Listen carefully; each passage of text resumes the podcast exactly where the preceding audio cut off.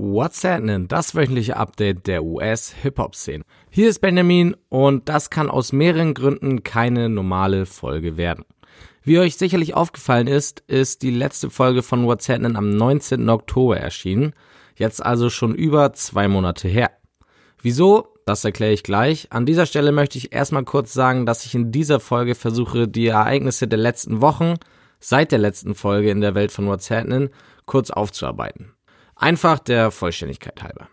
Manches wird da kürzer kommen, als hätte ich weiterhin wöchentlich Folgen veröffentlicht, aber so ist es jetzt leider nun mal. Ich hoffe, ihr versteht das. Jetzt zu dem Punkt, wieso es so lange bis zu dieser Ausgabe gebraucht hat. Im Grunde genommen lag es an der wenigen Zeit, die ich hatte, aber auch an der Motivation. Zum Thema Zeit. Seit März habe ich einen neuen Job und wohne in einer neuen Stadt. Die Firma, in der ich arbeite, organisiert, grob gesagt, Konzerte und Festivals. Deswegen bin ich übrigens auch so oft auf Konzerten unterwegs.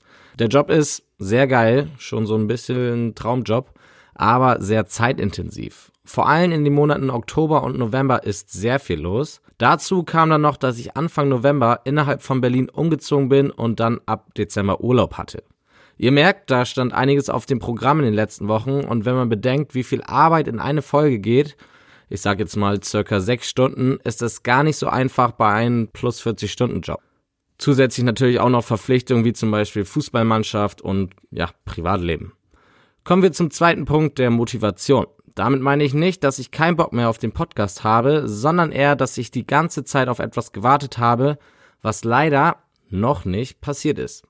Und zwar ist What's Happening meiner Meinung nach bereit für den nächsten Schritt. Das wäre für mich, die einzige Person hinter What's Happening, ein Videoformat und das war auch mit einem Musik-Online-Magazin zusammen über Monate lang geplant. Aber irgendwie kam es letztendlich noch nicht dazu. Da ich allerdings die ganze Zeit davon ausgegangen bin, dass es bald losgeht, es aber immer und immer wieder nicht passiert ist, hat mir das ein wenig die Kraft geraubt. Aber wer weiß, vielleicht passiert es ja doch noch. Das waren also die Gründe, warum es in den letzten zwei Monaten keine neue Folge gab. Doch jetzt ist die Zeit vorbei und ab 2020 soll das auch wieder anders laufen. Versprechen möchte ich an dieser Stelle allerdings nichts, denn die konnte ich in der letzten Zeit eher unregelmäßig einhalten, was WhatsApp betrifft. An dieser Stelle aber auch nochmal ein Shoutout an die Leute, die mich angeschrieben haben und gefragt haben, wo denn die nächste Folge bleibt. Ihr seid definitiv der Grund, warum ich mich jetzt zwischen den Jahren noch einmal hingesetzt habe. Und auch ein großes Entschuldigung an euch, dass ihr so lange warten musstet. Die Entschuldigung geht aber natürlich auch an alle anderen in der WhatsApp Community. Ein kleiner Ausblick in die Zukunft. 2020 werde ich nochmal ein bisschen umstrukturieren und ein paar Dinge ändern. Vielleicht mein eigenes Videoformat aufziehen, wer weiß. Auch was Interviews mit deutschen, englisch rappenden Künstlern angeht, werde ich wieder angreifen. Seid also gespannt. Und das war's jetzt erstmal von der persönlichen Seite. Konzentrieren wir uns jetzt auf die wichtigen Dinge im Leben, Rap und Hip-Hop. Also, what's happening?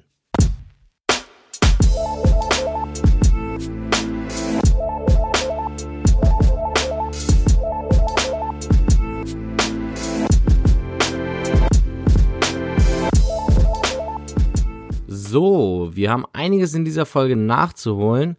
Deswegen nehme ich mir nicht so viel Zeit wie in den eigentlichen Ausgaben für die einzelnen News, sondern das Ganze wird eher ein sehr langer, halbwegs chronologischer Newsflash. Also, Newsflash. Im September verkündete Nicki Minaj selbst noch via Twitter, dass sie ihre Karriere beenden möchte und eine Familie gründen will. Schon im Dezember relativierte sie diesen Tweet aber, indem sie sagte, dass sie sich nicht vorstellen könnte, dass sie jemals ganz aufhören würde mit der Musik. Wann ihr angekündigtes fünftes Album allerdings kommt, weiß man nicht. Frank Ocean hat sein Comeback gegeben. Drei Jahre nach seinem Album Blonde gab es im November erstmals wieder eine neue Single von ihm. Hoffnung auf ein Album in 2020 wären dementsprechend größer. Die Debatte um den King of R&B entfachte immer mal wieder über das Jahr 2019. Zuletzt hatte XXL Freshman YK Osiris diesen Titel wieder für sich beansprucht und dabei auch noch gegen Bryson Tiller geschossen. Er meinte, dass niemand Brysons Musik hört. Bryson hat zwar nicht darauf geantwortet, aber die Verkaufszahlen von Osiris im Oktober veröffentlichten Album The Golden Child sprechen jetzt nicht gerade für ihn. Lizzo war gegen Ende des Jahres in gleich mehreren kontroversen Diskussionen verwickelt. Positiv zu vermelden ist aber, dass es ihr mit dem Song Tooth Hurts gelungen ist, einen neuen Rekord aufzustellen. Tooth Hurts ist jetzt der am längsten an der Spitze der Charts stehende Rap-Song einer Frau. Glückwunsch! In der Zwischenzeit ist Lil Nas X mit seinem Hit Old Town Road Diamant gegangen und hat damit auch für einen neuen Rekord gesorgt. Old Town Road ist jetzt der Song, der am schnellsten in der Geschichte den Diamantstatus erreicht hat. Cardi B hat ihre Schauspielkarriere mit dem Film Hustlers begonnen dieses Jahr. Wenig später wurde vermeldet, dass sie bald auch Teil des Fast and the Furious Franchise wird. Im neunten Teil werdet ihr auch die Rapperin bestaunen dürfen. Cardi schaffte es auch mit einer anderen Aussage auf Twitter in die News. Und zwar meinte sie, dass es Frauen jetzt durch Cardis Erfolg einfacher in der Musikindustrie haben. Sie stützt diese Aussagen darauf, dass Labels mittlerweile eher mit Frauen zusammenarbeiten als früher. Früher hatte Cardi B nämlich selbst große Probleme, ein Label von sich zu überzeugen. Heutzutage wird fast jede Frau, die rappen kann und genug Follower hat, gesigned. Ob das jetzt direkt mit ihr zusammenhängt oder mit der heutigen Zeit allgemein, lässt sich schwer sagen, aber dass es immer mehr Rapperinnen gibt, ist ein Fakt. Nach etlichen Verschiebungen veröffentlichte Kanye West tatsächlich am 25. Oktober sein Album Jesus is King. Damit ging natürlich auch seine Promoarbeit los. Er hielt zwei sehr ausführliche Interviews mit Zane Lowe und Big Boy und beide sind aus den verschiedensten Gründen sehr unterhaltsam und empfehlenswert. Aus den Interviews ging beispielsweise hervor, dass er in seiner Musik nicht mehr fluchen will und dementsprechend große Teile seiner alten Diskografie gar nicht mehr performen kann oder will, beziehungsweise sie umschreiben muss. Da bin ich mal gespannt, wie lange er das aushält. Aber er meint es wohl ernst, denn das zuvor geplante Album Yandi wurde zum großen Teil überarbeitet und ausgetauscht. Die angeteaste Kollabo mit Nicki Minaj fiel deswegen zum Beispiel komplett raus. Jesus King wurde allgemein übrigens eher kritisch betrachtet, ging aber wegen der erhöhten Aufmerksamkeit natürlich auf Platz 1 der Charts. Und wahrscheinlich werden wir schon bald einen zweiten Teil des Albums bekommen. Kanye kündigte das nämlich schon via Instagram mit Dr. Dre als exekutiven Producer an. Wie lange das Album dieser beiden Perfektionisten wohl dauert. Neben dem Album hat Kanye in dieser Zeit auch ein zweites größeres Projekt veröffentlicht, eine Oper. Ja, genau, eine Oper. Das Ganze war wohl wie zu erwarten ein bisschen schräg und ist Teil seines wiedergefundenen Glaubens. Positive PR gab es dann aber zum Geburtstag seiner Ehefrau Kim Kardashian, als Kanye eine Million Dollar an eine Organisation der Gefängnisreform spendete. Nicht so positiv waren die Resonanzen darauf, dass Kanye weiterhin Präsident Donald Trump supportet. Und wo wir gerade bei Donald Trump sind, so kam ein etwas beängstigendes Detail zum Tageslicht.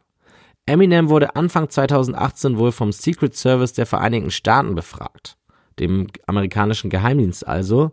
Speziell ging es hier um Lyrics aus dem Song Framed und seinem BET Freestyle, in dem er Präsident Trump und dessen Tochter Ivanka Gewalt androht. Was jetzt letztendlich daraus geworden ist, weiß man nicht, aber anscheinend hat der Secret Service Eminem auf dem Radar. Zwischendurch mal was Lustiges. Drake feierte Ende Oktober Geburtstag und der DJ kam auf die Idee, einen Song von Pusha T zu spielen. Wie zu erwarten kam das nicht so gut an und es wurde dafür gesorgt, dass schnell ein anderer Song lief. Der DJ hat Eier. Ein Beef aus dieser Zeit, Grub Dead 4000 vs. Russ. Und hier wurde es direkt handgreiflich. Russ attackierte Grub Dead backstage bei einem Festival in Texas. Der Grund waren Lyrics aus einem Grub Dead Song, die Russ Namen in einem negativen Licht darstellten. Nach einer kurzen Prügelei, in der eigentlich nur Grub Dead einstecken musste, war Schluss. Die Antwort auf ein Rematch steht noch aus. Fünf Jahre nachdem es released wurde, ist Futures Klassiker Mixtape Monster seit Ende Oktober erstmals auf Spotify zum Streaming verfügbar. Inklusive seinem Hit Codeine Crazy. Iggy Azalea, ich glaube, ich habe den Namen noch nie richtig ausgesprochen, stand in den letzten Wochen auch einige Male in den News. Musikalisch nur einmal wegen einer kleinen EP namens Wicked Lips. Mehr Aussehen erregte ein Beef mit ihrem ehemaligen Labelchef T.I. Der hatte gesagt, dass Iggy ein Fleck auf seiner weißen Weste seiner Legacy ist. Das fand diese natürlich gar nicht gut und schoss per Twitter zurück. Darüber hinaus wurde Iggy auch noch Ende November ausgeraubt und um rund 350.000 US-Dollar erleichtert. Und als wäre all das noch nicht genug, beendeten sie und Playboy Carti auch noch ihre langjährige Beziehung. 2020 kann nur besser werden. Fetty Wap gehörte das Jahr 2015. 2019 ist er eher weniger relevant gewesen, aber durchaus ab und zu noch in den News. Wie hiermit zum Beispiel. Sein Vermieter hat ihn auf 170.000 Dollar verklagt, weil die Wohnung, in der er gewohnt hat, so sehr wegen des ständigen Weedrauchens beschädigt ist. Schon ein bisschen lustig und vor allem teuer. Noch ein Beef, Lil Mosey vs. Lil Tecca, der Beef der 17-Jährigen. Ohne wirklichen Grund sagte Mosey auf Instagram Fuck Lil Tecca. Und das war's auch schon. Eine richtige Antwort von Tacker gab es nicht. 2019 war nicht das Jahr von Kodak Black. Mitte November wurde er zu vier Jahren Haft verurteilt, weil er seine kriminelle Vergangenheit beim Kauf von Waffen verschwiegen hatte. Eine Woche später erhielt er die nächste Anklage. Kodak soll als Vorbestrafter unerlaubt mehrere Waffen besessen haben. Die Ankläger fordern hier weitere 60 Jahre Haft. Wie das ausgehen wird, bleibt abzuwarten, aber Kodaks Zeit im Gefängnis scheint auch nicht so gut zu verlaufen. Mitte Dezember veröffentlichte er ein Statement über Instagram, in dem er meint, dass er im Gefängnis unfair behandelt wird. Angeblich wurde er mit Drohungen versetzt und wurde so Teil einer Schlägerei, bei dem ein Officer ins Krankenhaus musste. Medizinische Versorgung wurde Kodak danach verwehrt. Auch hier muss man schauen, wie sich das Ganze entwickelt. Schreckmoment für Famous Dex. Während einer Clubshow erlitt der Rapper einen Krampfanfall. Glücklicherweise musste er nicht ins Krankenhaus und aktuell geht es ihm gut. Trotzdem sind das keine guten Anzeichen. Erst im April erklärte Dex, dass er aufgehört hatte, Lean zu trinken und Xanax zu nehmen. Hoffen wir, dass es zu keinem weiteren gesundheitlichen Vorfällen kommt. Ähnlich wie bei Fatty Wap sind auch die großen Jahre von Macklemore schon eine Weile her. Jetzt hat er aber sein nächstes Album angekündigt und das soll die Kombination aus seinen zwei größten Hobbys werden. Magie und Rap. Ein Magic Rap Album. Mal schauen, was da auf uns zukommt. Schlechte Nachrichten für alle Fans von 21 Savage. Anfang des Jahres gab es ja Diskussionen um seinen Migrantenstatus und die sind immer noch nicht so hundertprozentig geregelt. Und solange das der Fall ist, darf 21 wohl auch nicht außerhalb der Vereinigten Staaten touren. Leider kann sich die Aufklärung noch deutlich bis ins nächste Jahrzehnt hinziehen. YK Osiris landete neben seinen King of R&B Kommentaren noch einmal in den News, und zwar, weil er auch für kurze Zeit im Gefängnis landete. Seine Freundin beschuldigte YK, dass er sie gewürgt und gebissen habe. Da das aber nicht bewiesen werden konnte, wurde YK nach einer Kautionszahlung von 150.000 Dollar wieder freigelassen. TI stand auch wegen ein paar komischen Aussagen in der Kritik. In einem Interview meinte er, dass er regelmäßig vom Arzt das Jungfernhäutchen seiner Tochter checken lässt, um zu gucken, ob sie noch Jungfrau ist. Logischerweise bekam er für diesen Eingriff in die Privatsphäre viel negative Kommentare. Mittlerweile hat er zwar gesagt, dass er das in dem Interview als Scherz meinte, aber naja. Etwas Gutes hatten die Kommentare aber trotzdem, denn die New Yorker Gesetzgebung hat darauf reagiert und beantragt, dass solche Untersuchungen in Zukunft verboten werden sollen. Noch ein Comeback. Rund eineinhalb Monate nach dem verkündeten Karriereende gab Cupcake Mitte November wieder ihr musikalisches Comeback. Sie verglich ihre Pause mit dem 40-tägigen Fasten von Jesus. Okay. Die Geschichte zwischen Ace Rocky und Schweden hat im Dezember ein Happy End gefunden. Nach dem Drama im Sommer mit seiner Inhaftierung hat ASAP jetzt in Stockholm ein Konzert gegeben. Viele waren verwundert, dass ASAP so schnell wieder in das Land, welches ihn mehrere Jahre hinter Gittern sehen wollte, zurückgekehrt ist. Spekuliert wird aber, dass er die Regierung damit provozieren wollte, frei nach dem Motto, ihr macht mir keine Angst. Das Geld wird aber wahrscheinlich auch gestimmt haben.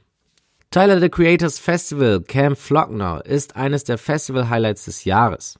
Dieses Jahr fieberten die Fans dem Event besonders entgegen, denn nach dem Comeback von Frank Ocean rechneten viele, aufgrund der Vergangenheit von Tyler und Frank, mit einem Auftritt von ihm. Als der Headliner dann auch noch als Special Guest angekündigt wurde, waren sich die Fans schon sicher, dass es Frank sein wird. Tyler brachte dann allerdings Drake auf die Bühne, während wohl viele andere Fangruppen dabei ausgerastet wären, so war das Publikum an diesem Abend so auf Frank Ocean fixiert, dass Drake mehr oder weniger von der Bühne geboot wurde und sein Set sogar kürzte. Ein Riesenmissverständnis und während Tyler zu Recht sauer war, nahm Drake es mit Humor. Die Nominierungen für die Grammys 2020, die am 26. Januar stattfinden werden, wurden im November veröffentlicht. Allerdings ist das Genre Hip-Hop in den genreübergreifenden Kategorien kaum vertreten. Einzig die sehr poplastigen Hip-Hop-Acts Lizzo und Lil Nas X könnten einen Teil der Erfolg für Hip-Hop holen. Dementsprechend werden die Grammys für uns in 2020 eher uninteressant. Immerhin sind die Nominierten in den Hip-Hop-Kategorien alle nachvollziehbar. Das war ja in den letzten Jahren auch nicht immer so der Fall. Goldlink hat mit dem Album Diaspora eines der besseren Alben des Jahres veröffentlicht und sich damit auf ein noch besseres 2020 vorbereitet. Den guten Kredit, den er hatte, hat er aber verspielt. Auf Instagram verfasste er einen Post, in dem er sagte, dass der verstorbene Mac Miller mehr oder weniger seine Musik kopiert hatte. Neben der moralischen Missetat negativ über einen Toten zu sprechen, ist das so ziemlich das Dümmste, was man machen kann und dementsprechend prasselte der Hass nur so auf Goldlink ein. Allen voran, Anderson Park hatte ein Hühnchen mit ihm zu rupfen. Ende November machten sich Fans auch Sorgen um French Montana, der mit einer erhöhten Herzfrequenz im Krankenhaus landete. Nach ein paar Tagen wurde er aber glücklicherweise wieder entlassen und jetzt ist alles gut. Lil Uzi Vert scheint endlich mit seinem Label-Drama durch zu sein. Gegen Ende des Jahres releaste er mit Futsal Shuffle 2020 nochmal eine Single, die direkt zu seinem am höchsten auf der Chart debütierenden Song wurde. Kurz darauf versprach er das Jahr 2020 mit Musik zu fluten und dass er es ähnlich machen will wie 2016. Damals droppte er drei Projekte. Mal schauen, was daraus wird. Seit 2016 war auch Designer bei Kanye West's Label Good Music gesigned, allerdings hat er dort nie ein Studioalbum veröffentlicht. Über das Jahr 2019 hatte er auch immer wieder seine Unzufriedenheit geäußert und gefordert, dass er von seinem Vertrag befreit wird. Mitte November verkündete er dann die für ihn frohe Kunde, dass er jetzt independent ist und jetzt müssen wir schauen, ob er seine Karriere nochmal wiederbeleben kann. Grund zum Feiern für die Fans von Jay-Z. Anlässlich seines 50. Geburtstages kehrte Jay-Z's gesamter Musikkatalog auf Spotify zurück. Tekashi 69 hat am 18. Dezember nach knapp einem Jahr sein Strafmaß verlesen bekommen. Durch seine Zusammenarbeit mit der Polizei gegen die Nine Tray Gangsterblots verkürzte er seine ursprüngliche Haftstrafe von Minimum 47 Jahren auf ganze zwei Jahre. Die 13 Monate, die er bereits im Gefängnis saß, werden ihm dabei sogar angerechnet und so wird erwartet, dass er spätestens im November 2020 freikommt, wahrscheinlich sogar eher früher bei guter Führung. Das Snitching scheint sich also für ihn gelohnt zu haben. Ein interessantes Detail kam aber doch noch zum Vorschein und zwar muss 6 9 auch nach seiner Freilassung weiterhin mit der Polizei arbeiten. Dementsprechend könnte es sehr schwer werden für 6 9 neue Freunde zu finden, wenn ihm die Polizei jederzeit nach Informationen zu diesen Personen fragen kann. Das Thema der letzten Wochen war ganz klar der traurige Tod des 21-jährigen Juice Worlds. Allen Anschein nach ist er wegen eines Krampfanfalls gestorben, der durch eine Überdosis Drogen verursacht wurde. Weitere Details zu dem Vorfall kamen nach und nach an die Presse. So soll Juice den Anfall bekommen haben, während sein Privatjet nach Drogen und Waffen durchsucht wurde. Tatsächlich fand die Polizei auch 41 große Beutel Marihuana, sechs Flaschen Codein und mehrere Waffen. Den Tipp hatten sie vom Piloten der Maschine bekommen, dem die Drogen wohl beim Einladen aufgefallen sind. Bei der Landung wartete die Polizei bereits auf den Flieger. Juices Freundin, die mit im Flieger saß, berichtete, dass Juice während der Durchsuchung mehrere Tabletten zu sich nahm, entweder um sie zu verstecken oder er, um sich selbst zu beruhigen. Diese Überdosis soll dann letztendlich zu seinem Tod geführt haben, der die ganze Rap-Welt in Schock versetzte. Juice hatte nämlich eine Menge Freunde im Business durch seine vielen Kollaborationen und hatte eigentlich auch nie Beef mit irgendjemandem. Zudem hatte er seine Karriere gerade erst gestartet. Juice Ableben hatte auch zur Folge, dass die Diskussion um drogenglorifizierende Lyrics wieder aufgenommen wurde. Vor allem, weil Juice selbst viel über Drogen rappte und offen sagte, dass ihn Futures Lyrics in jungem Alter dazu beeinflusst haben, Drogen zu nehmen. Joyner Lucas und Vic Mensa sagten sogar, dass Rapper, die im positiven Sinne über Drogen rappen, bereits mehrere Menschenleben auf dem Gewissen haben und hoffen auf einen Umschwung. In diese Kategorie von Rap gehören auch Leute wie Lil Mosey, Lil Pump oder Triple Red, die allesamt gesagt haben, dass sie jetzt nach Juice Tod mit harten Drohungen aufhören wollen.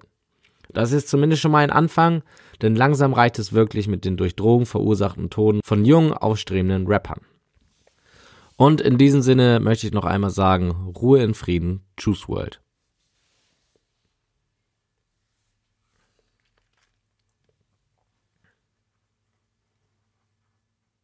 Und ein Beef habe ich noch, Nick Cannon vs. Eminem.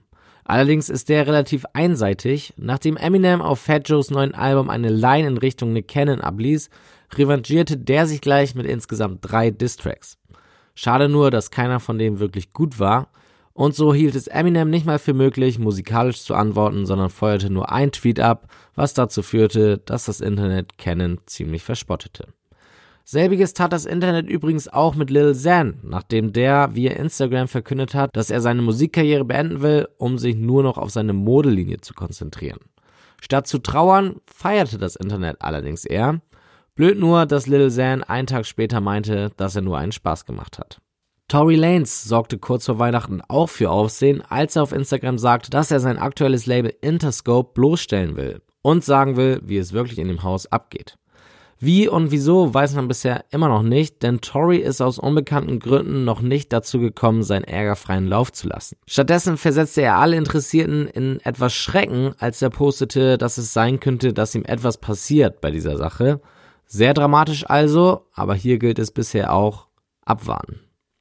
Ich bin wahrscheinlich nicht der Einzige, der sich regelmäßig fragt, was sich reiche Paare zu Geburtstag schenken. Wenn beide so viel Geld haben, dass sie sich alles auf der Welt kaufen können, könnte das schwierig werden. Cardi B war wohl bei Offsets Geburtstag Mitte Dezember der gleichen Meinung und schenkte ihrem Mann einfach einen Kühlschrank gefüllt mit einer halben Million Dollar in Cash.